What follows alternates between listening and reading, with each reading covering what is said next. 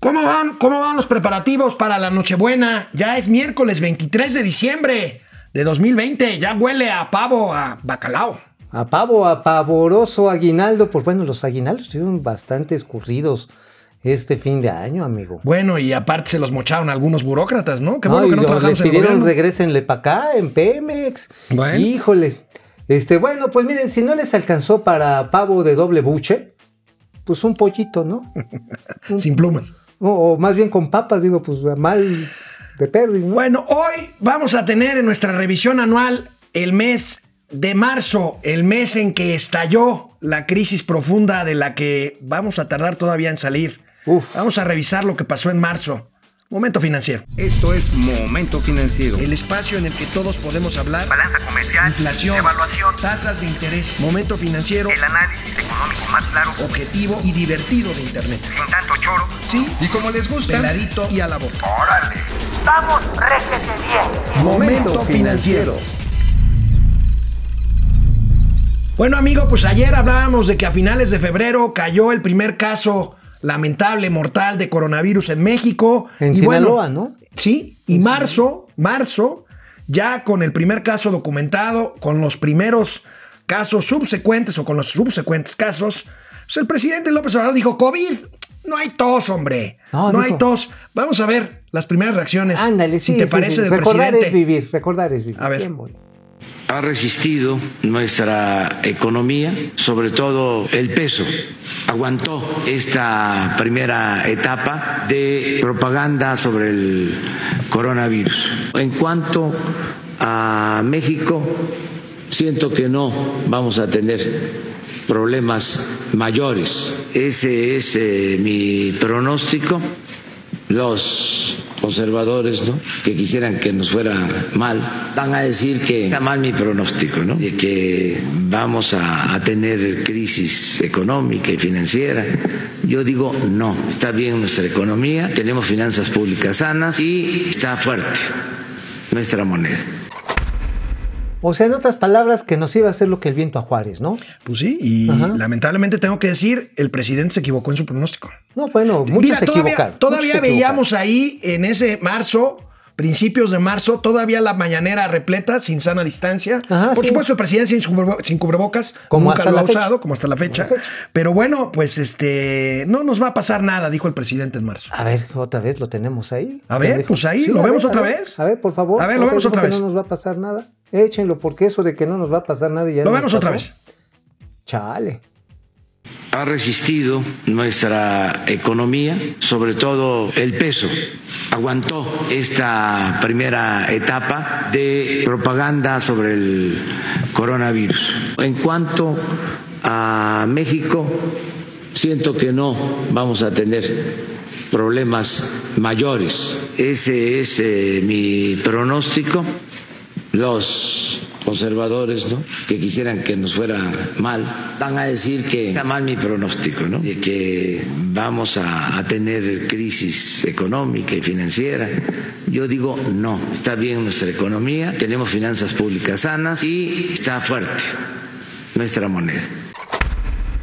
Oye, mendigos conservadores. Oye, se hizo realidad su maldito pronóstico. Oye, y estábamos ya en vías de caer un 19% en el siguiente trimestre sí, ya, ya en términos. Ahora sí, en la orillita dijo, no, no pasa nada. Oye, ¿por qué la obsesión del presidente con el tipo de cambio? ¿Tiene que ver con esta idea de los mexicanos, los que somos mayores de 40 años, en el sentido de, que las devaluaciones equivalían, eh, este, eh, eh, eran equivalentes al tema de una crisis y No, incluso que decían que presidente que devalúa se devalúa, o sea, muy ligado a esta percepción, pero es una percepción muy antigua de cuando el tipo de cambio se manejaba entre Banco de México y la Secretaría de Hacienda de manera ¿Te acuerdas cuando decían entra Nacional Financiera a respaldar el tipo de cambio? La mano pachona de Nacional Financiera entraba, compraba dólares, controlaba, porque además eran tipos de cambio fijos que establecía el propio Banco Central. Pues sí. Después ya se hizo un sistema de bandas de flotación que nos dio en la torre cuando se devaluó más fuerte, esto con Carlos Salinas de Gortari, y hasta que no se estableció un tipo de cambio flotante, es decir, sujeto a las fuerzas del mercado, finalmente se logró esta estabilización. Pero son las fuerzas del mercado. No es la fuerza moral la que hace que el tipo de cambio se Así mueva. es, y bueno, él mismo, el presidente de la República, hizo la representación gráfica de lo que sería la economía de ahí en adelante. A ver, bien. Municipio de Macupana, donde nací hace 66 años, aquí cerca. Miren esto.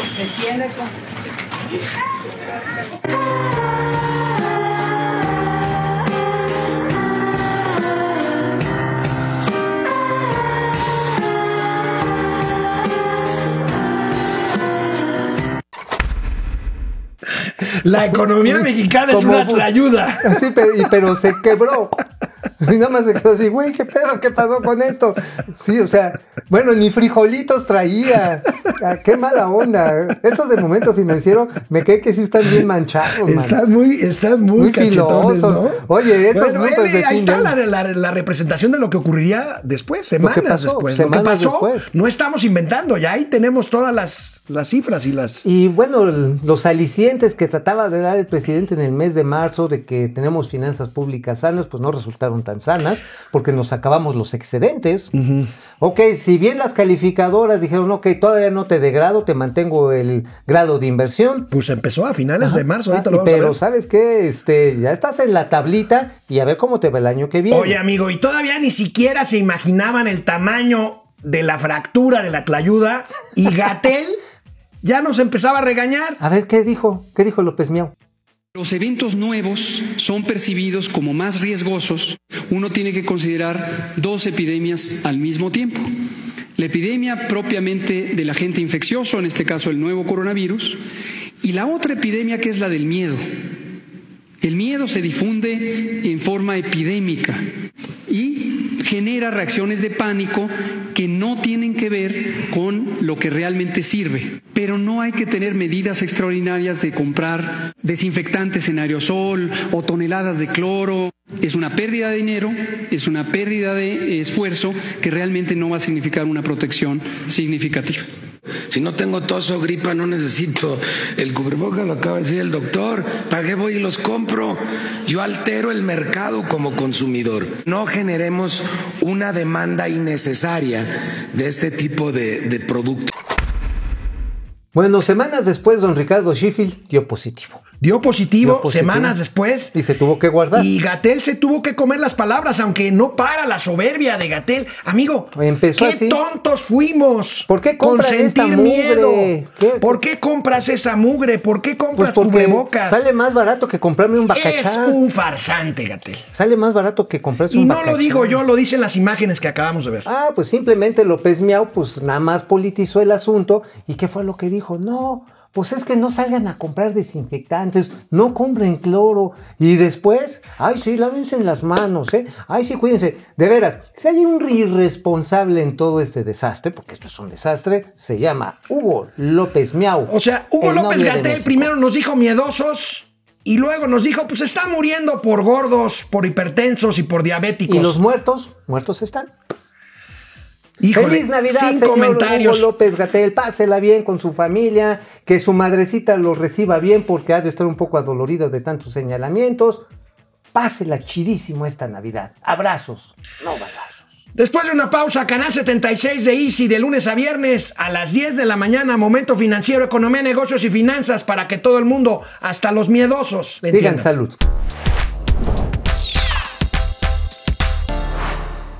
Oye, amigo, ahora ante la carencia de regalos navideños, ya ves que antes mandaban canastas y todo, pues vamos a echarnos un pegol con Vamos esto. a echarnos un pegolito. Un pegol con esto, pues ya, digo, antes mandaban que la champaña y que la viuda de Romero y que tequilita del bueno, pues ya. ¿Ya esto. podemos, señor Gatel, o seguimos siendo unos miedosos? Cobarde. cobardes. Bueno, Miedosos. vamos a ver, amigo, amigo, aparte del tema de la salud, del tema de la economía, del tema de la seguridad, hay una piedra en el zapato del presidente López Obrador en este año. Hubo una, ¿Una? piedra en el zapato. Bueno, una especial. Ah, ok. Un movimiento que fue creciendo. Tenemos el mayor índice en la historia de crímenes de género, de, de feminicidios, Ajá. en la historia de México. Y el feminismo pareció ser una de las piedras en el zapato del presidente López Obrador. ¿Qué no manera, lo, qué no lo supo de- manejar. Qué manera de, de pelearse con un segmento que tradicionalmente balteaba de zurda. eh, las feministas de todo corte siempre tenían una tendencia política hacia la izquierda. Muchas de ellas apoyaron la campaña de López Obrador. Muchas. Y las terminó desconociendo. Eh, todavía el mes pasado, ya llegaremos a noviembre, el mes pasado, todavía dijo que eran las mismas causas las que ocasionan los homicidios que los feminicidios. Todavía. Después, ¿tú te acuerdas? En marzo, en marzo hubo una movilización enorme. Además fue el día de un día sin ellas. Cuando las mujeres dijeron, hartas de la violencia, del acoso, de los feminicidios, dijeron, hoy no vamos a trabajar. Y ahí empezó a batallar el presidente de la República con este tema, miren. ¿Se considera feminista? Yo me considero humanista. Yo considero que lo fundamental es el humanismo. Ese es mi punto de vista.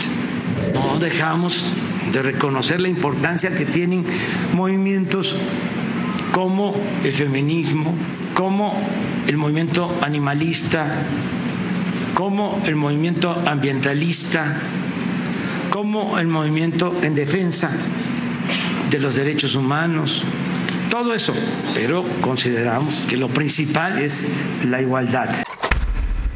O sea, es igual que el movimiento tlayudista, es igual que el movimiento beisbolista, que el movimiento, dijo animalista, ¿no? Animalista, muy desafortunada la declaración. Igual que el movimiento marcianista, el movimiento antivacunista.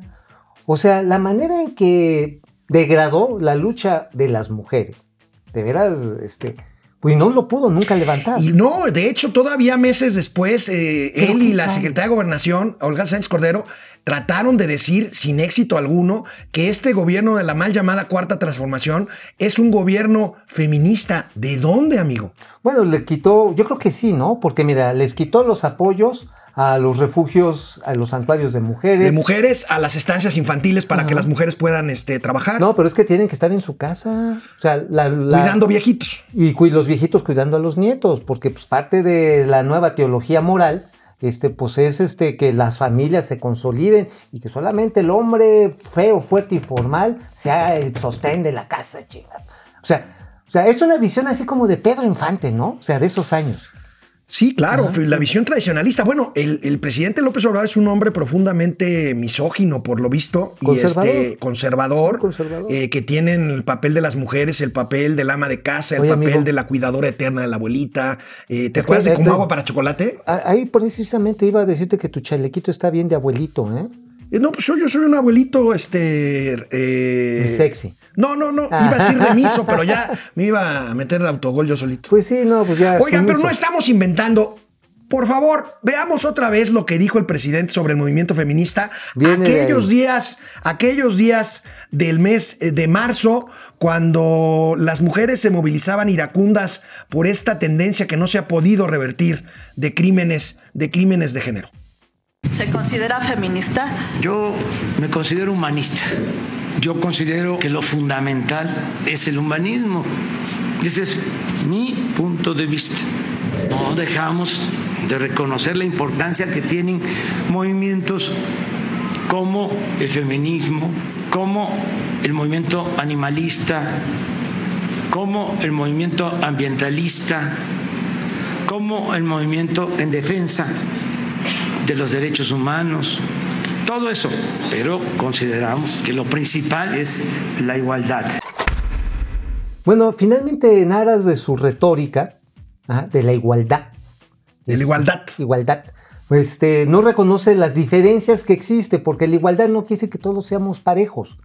La igualdad empieza por reconocer lo diferente y respetar lo diferente. Y la lucha de las mujeres no es la misma, en el sentido estricto, no es la misma de, las, de los hombres, porque las mujeres tienen acosos muy superiores a los que tiene el hombre en promedio. Sí, claro. O sea, no entender Tienen muchos puntos de desventaja desde que nacen. Desde que nacen a nivel educativo, a nivel de cuidados, a nivel de salud. A nivel de remuneraciones. A nivel de remuneración, de oportunidades. De veras, las mujeres que hacen, han hecho posible este país son verdaderas heroínas. Y no reconocer que están bajo violencia permanente es una de esas grandes torpezas que yo no sé si las electoras en el 2021 Amigo, lo van a ¿tú crees que tú crees que haya querido el presidente llegar a este punto? Porque para que rime el asunto animalismo, este ambientalismo, todo esto, finalmente el presidente degradó el movimiento de las mujeres en este país Como al, una moda. al minimalismo. Ajá, al- o al me O sea, valemadrismo. eso lo hizo el presidente. O al valemadrismo. ¿no? Exactamente, ¿no? O Este, sea, pues es nosotros, aquí, otra. nosotros aquí en Momento Financiero sí queremos reivindicar esta lucha absolutamente justa y entendible de la igualdad de género y de la no Mira, violencia contra las mujeres. Ese mismo día de marzo, domingo, de esa gran movilización en la Ciudad de México de las mujeres, ese mismo día, mi hija estuvo a punto de ser secuestrada por un chofer de Uber. Se hizo la denuncia y todo.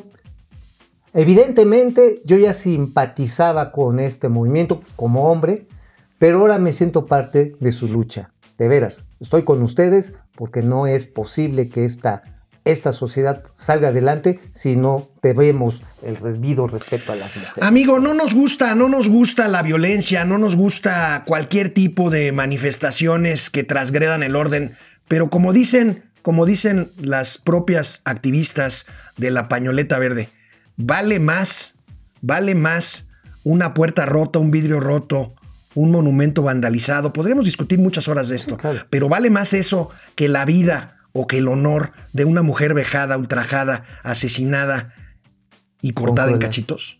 En absoluto. No, ¿verdad? no hay manera de, no hay punto de comparación. No hay manera de- No hay, no hay punto de comparación. Una, las tragedias que nos hemos enterado a lo largo de este año, de estos últimos años, todas son espeluznantes. Todas son espeluznantes y sí se puede decir son patrimonio nacional. ¿Te acuerdas que yo incluso lo llegué a decir en algunos momentos con Cayo de Hacha? Que bueno, pues sí había que protestar, pero pues que no se mancharan con los edificios.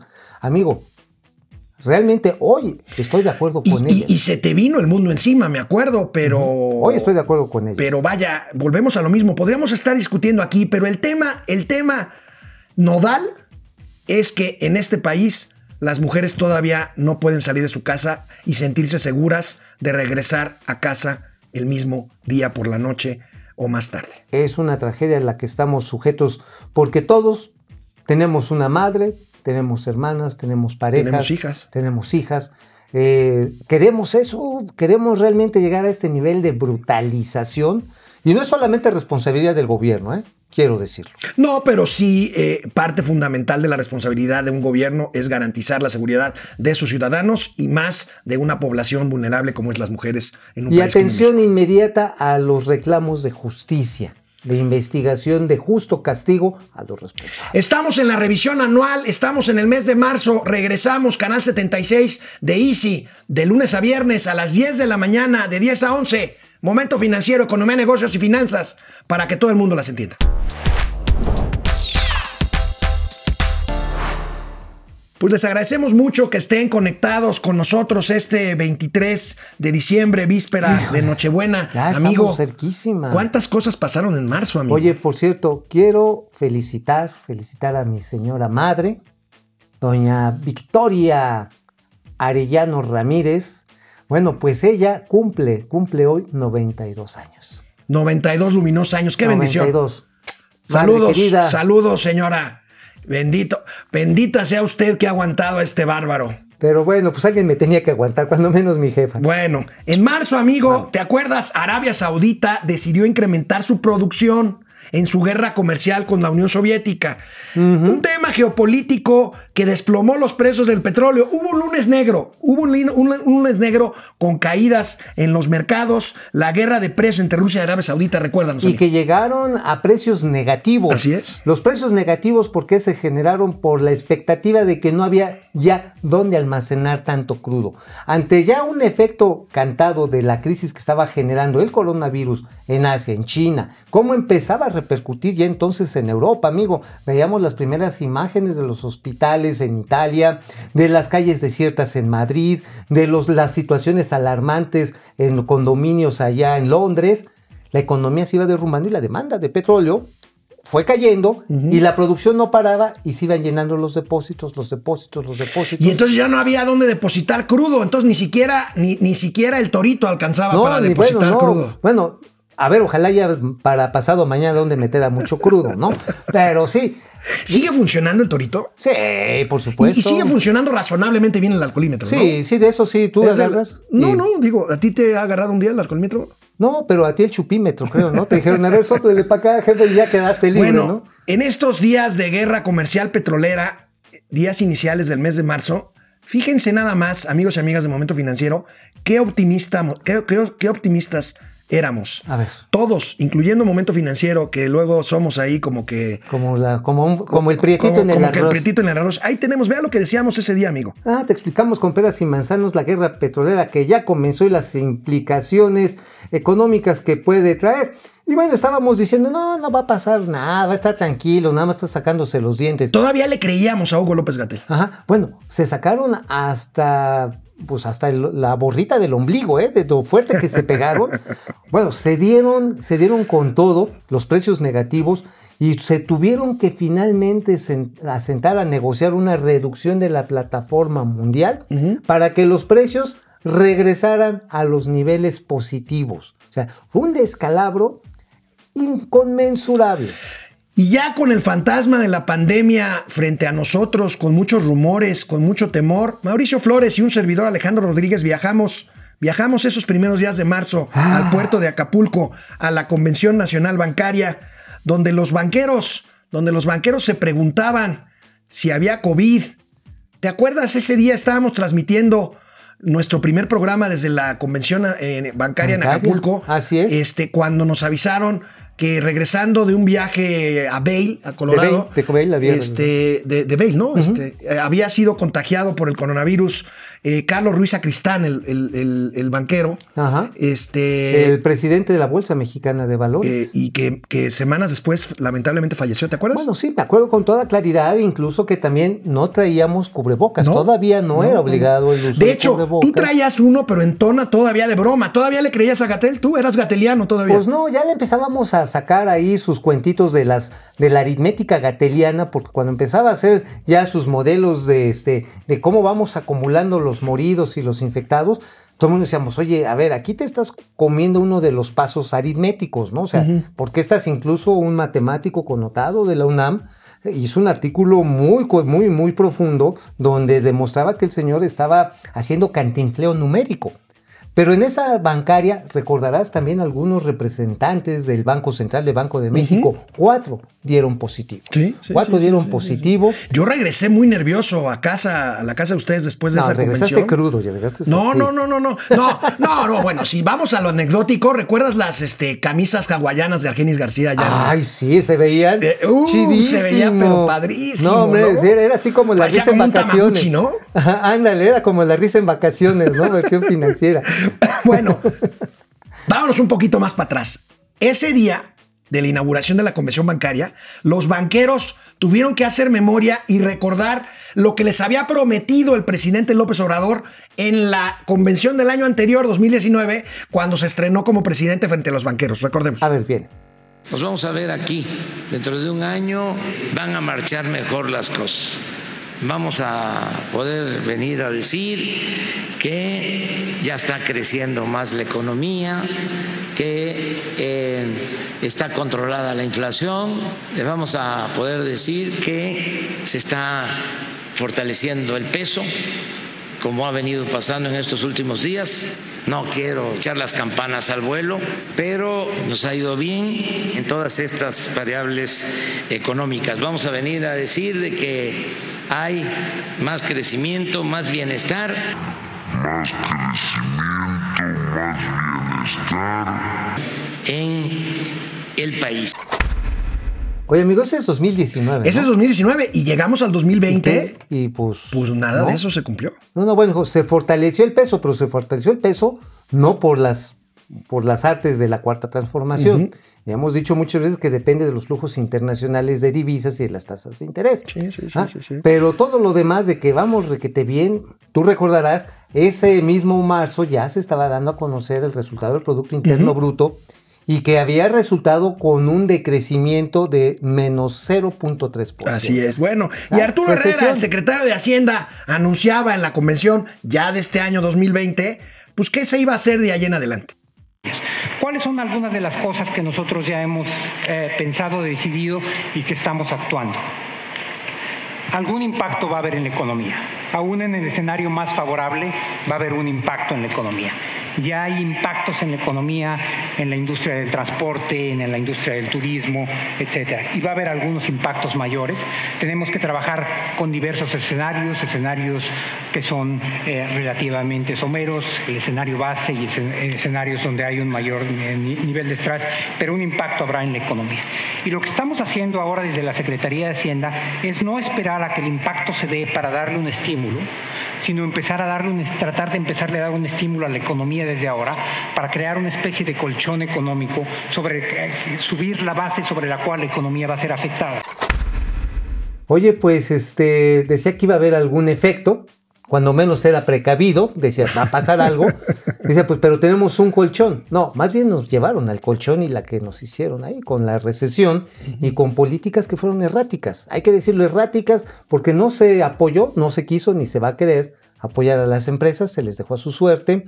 Hubo algunos apoyos dispersos a la pyme y pues repartieron, como siempre, el dinero entre la clientela electoral. Y recordemos, el presidente se atrevió a hablar de condiciones inmejorables para el crecimiento en el siguiente año, o sea, en los siguientes meses. Vean esto que dijo en la clausura de la convención de este año 2020. Hay condiciones inmejorables para crecer a pesar de las circunstancias. No puedo hablar de qué circunstancias porque nosotros hemos decidido en el tema del coronavirus, hablen los médicos y los científicos, no los políticos. Oye, qué bueno que fueron condiciones inmejorables para el crecimiento. ¿eh? Menos 8.6%. No, pues entonces que si hubieran sido peores estaríamos como en menos 40. Híjole. Bueno, estamos revisando el año 2020. Vamos en marzo. Regresamos después de una pausa a Momento Financiero, Economía, Negocios y Finanzas para que todo el mundo, hasta los de las camiselas hawaianas, les entiendan.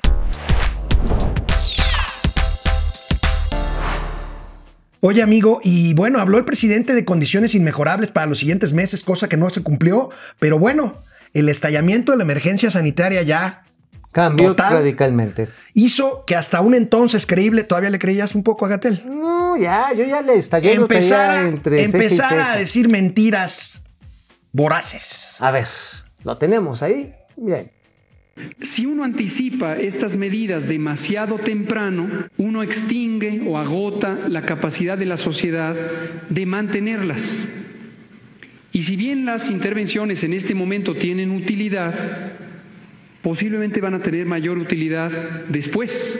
No podemos o no debemos actuando responsablemente, agotar a la sociedad. Y esta es una lección aprendida del mundo, pero también de México en 2009, cuando las distintas intervenciones que se tomaron primero con una base técnica, después empezaron a implantar demasiado temprano porque permeó este estado de ansiedad que afectó a los liderazgos políticos y se anticiparon decisiones que técnicamente no eran indispensables.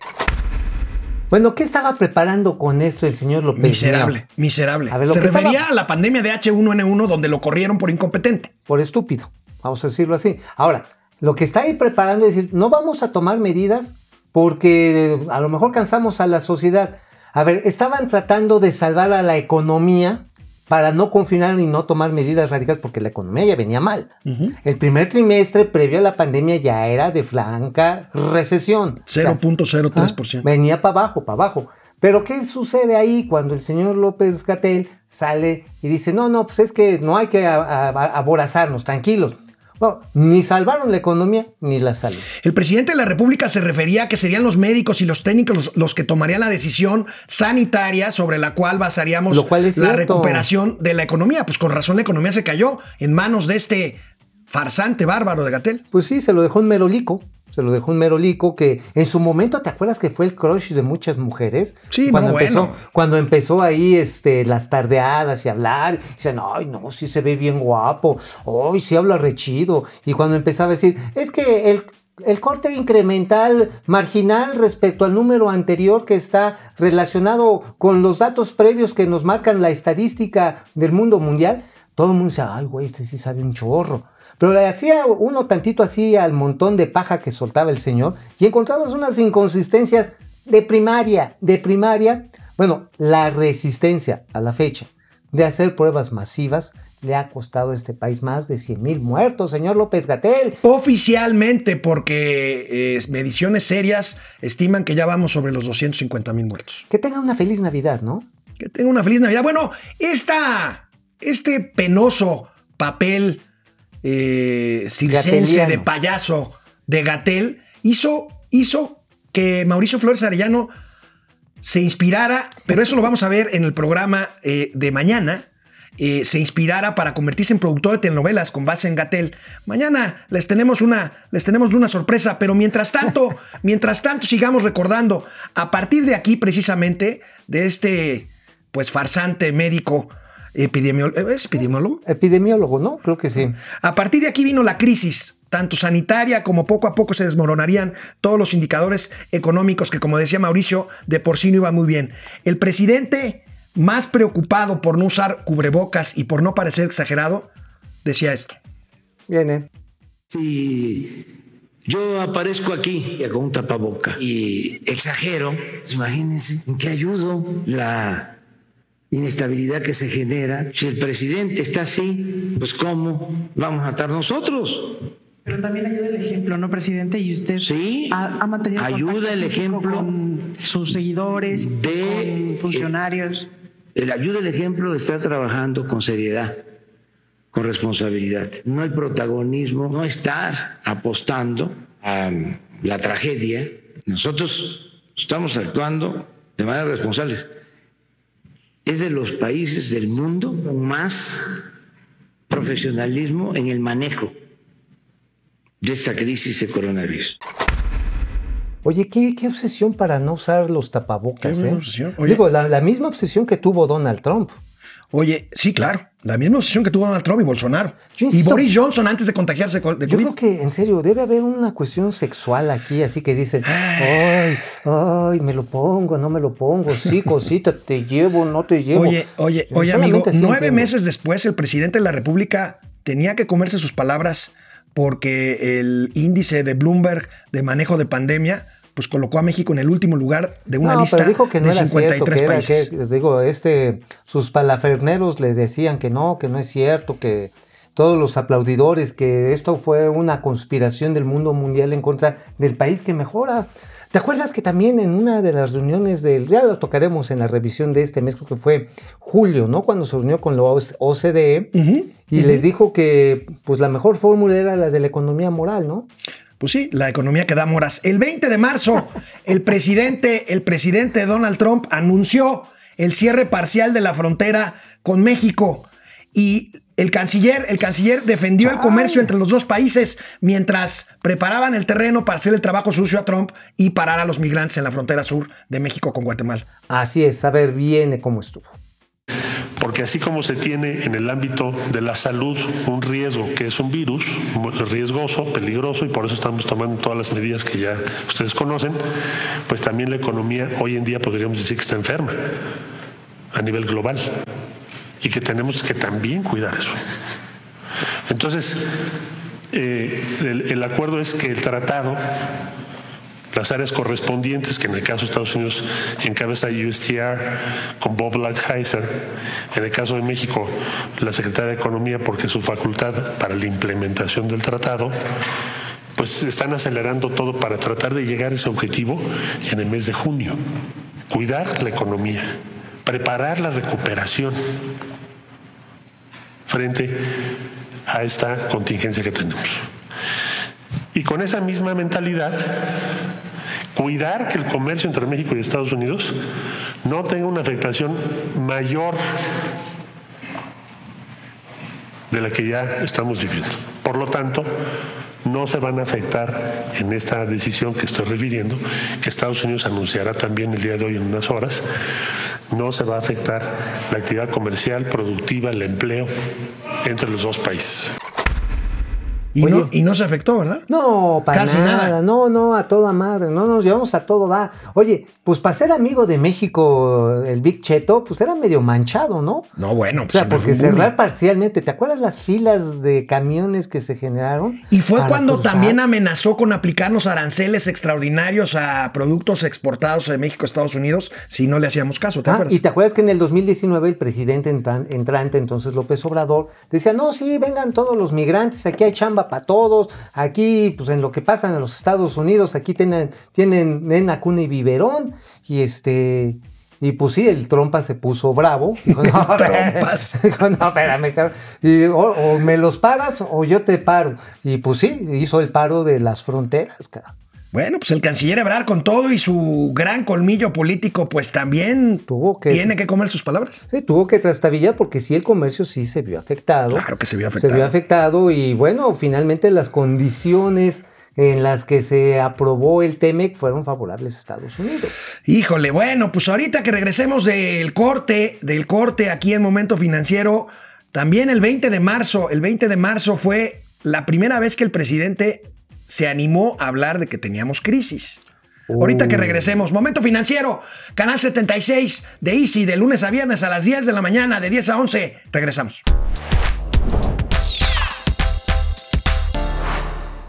Amigo, ¿qué haces con el cubrebocas? Pues es que Déjate yo- ahí. Es que mira, es que como dicen que el anillo le vino al dedo con la crisis, ¿El anillo le vino al dedo? No, que Pues la sí, crisis, ¿no? que la Ah. pandemia nos vino como anillo al dedo. entonces no es el dedo al anillo. No, no, no, no, no, no, no, Perdón, no. Me, me equivoqué. Esto- Bueno. estaba- estuvo muy subliminal esto. ¿ah? El 20, el 20 de marzo, el presidente López Obrador reconoce por primera vez que tenemos crisis. Vaya, nada más se tardó unos 20 días. A ver, ¿qué dijo?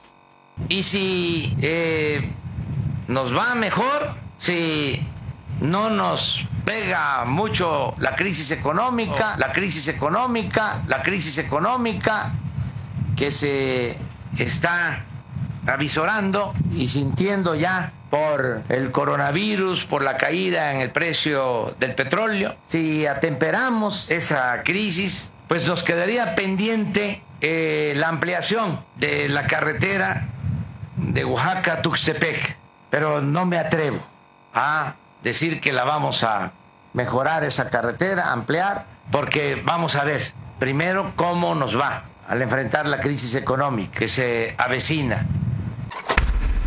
Pues sí, empezó a verla ahí ya de cerquita. Pues sí. En y, si, Yogana. y- y si no te puedes comprometer a terminar una carretera, pues perdón, pero ¿a qué te puedes comprometer? Bueno, y esa carretera, imagínate más, está financiada con recursos de Banobras, o sea, no es de la SST. Ahí hay un proyecto, hay dos empresas muy grandes metidas, pero imagínate, ya para algo que iba más amarrado que seguro, que digas, pues no sabemos si lo vamos a terminar, pues es que ya seguramente el secretario de Hacienda le dijo, señor presidente, este, take it easy porque esto se está poniendo muy caliente. Le está haciendo agua a la canoa. Está haciendo agua a la canoa. Te, Este, te refieres al barco de la economía mexicana, al sea que- casco. Al, al cayuquito. Al cayuquito. Bueno, barco, porque mientras cayuquito. todo esto sucedía, amigos y amigas de Momento Financiero, una consulta patito, otra, como la del aeropuerto de Texcoco, perdón que lo recuerde, Ah. determinó cancelar una planta de 900 millones de dólares para producir cerveza en Mexicali, Baja California. A una consulta patito en la que anduvieron ahí hasta algunos miembros de una banda de rock mexicano y, Ah, bueno. y algunos chairos este, que estaban. Trasnochados. Trasnochados que, estuvi- que han estado en una serie de mitotes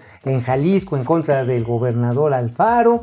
Celebraron. Ya estaban. No, del gobernador Bonilla. Del bueno, acuérdate, estaba ya la disposición de empezar a tener que usar cubrebocas, la sana distancia, y les valió que eso, y salieron, no fue la mayoría, fue el 1% del padrón electoral de ahí que fueron y echaron para abajo una planta de 900 millones de Los números de esta decisión, de esta mala decisión, los tenemos aquí en esta infografía que hicimos pública en esos días. Indemnizar a Constellation Brands costaría al gobierno mexicano 20 mil millones de pesos, que es algo por lo que todavía está peleando la empresa, ¿no? Así es, ocho aviones presidenciales, ¿te imaginas? Este, ¿Cuántas veces los podrías rifar? Híjoles, como 80 veces. Bueno, se perdería un plan de inversión de total de 4 mil millones de dólares que es lo que tenía pensado Constellation Brands.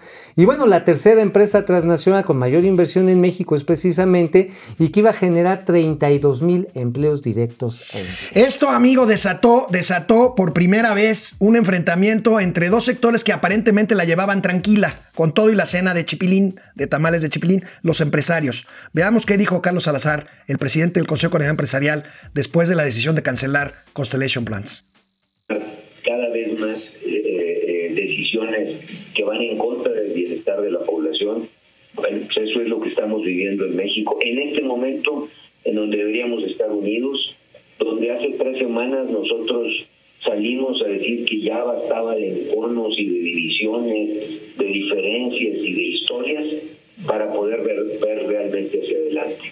Y mira lo que estamos nosotros obteniendo. Estamos obteniendo una decisión que evidentemente tendrá consecuencias.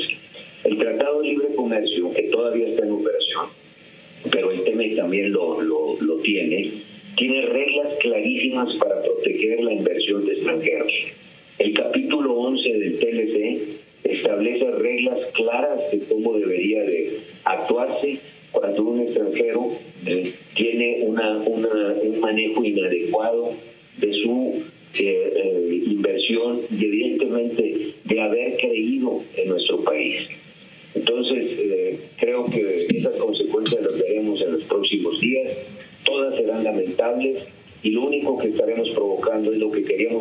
Con nuestro comunicado de hace tres semanas. Más encono, más diferencia, más situaciones. Por favor, la democracia tiene reglas.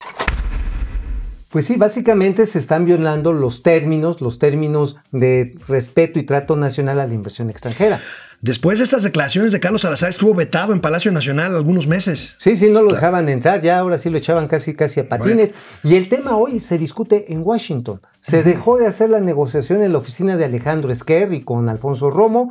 Definitivamente lo tomaron, pues este, en aquel entonces el embajador Landó lo agarró, lo llevó, este, se lo pusieron ahí en Washington. Y hoy lo que sabemos es que hay una posición férrea de Constellation Brand. Dice, a ver, eso de que vayámonos al Grijalva porque ahí hay agua, no Nah. vamos a ir. Bueno, y Standard Poor's nos bajó entonces la calificación a la deuda mexicana y a Pemex. Los pronósticos se fueron al cielo. Y cerramos la revisión de este mes de marzo con este par de joyas del presidente y de Hugo López Gatel. Veamos primero lo que presumió el presidente.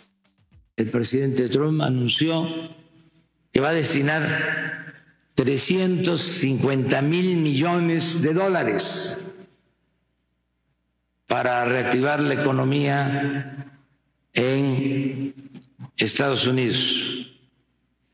Y me llamó la atención el que todo ese dinero lo van a entregar Bueno, ¿Qué pues, tal, amigo? O sea, gracias, gracias, señor presidente Trump, por echarle dinero a su economía para que a nosotros nos salpique.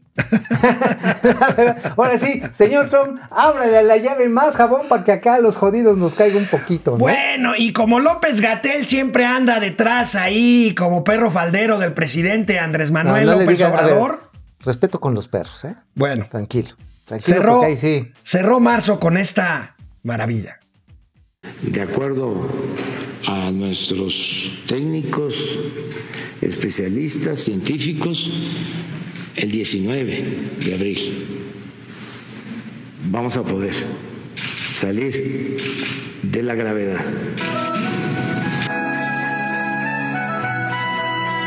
Más o menos. ¿Qué dijiste? A ver, ven aquí.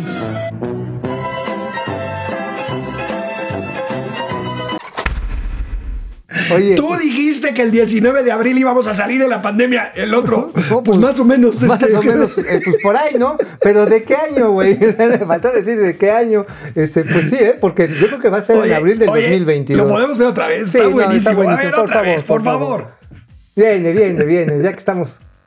de acuerdo a nuestros técnicos, especialistas, científicos, el 19 de abril vamos a poder salir de la gravedad.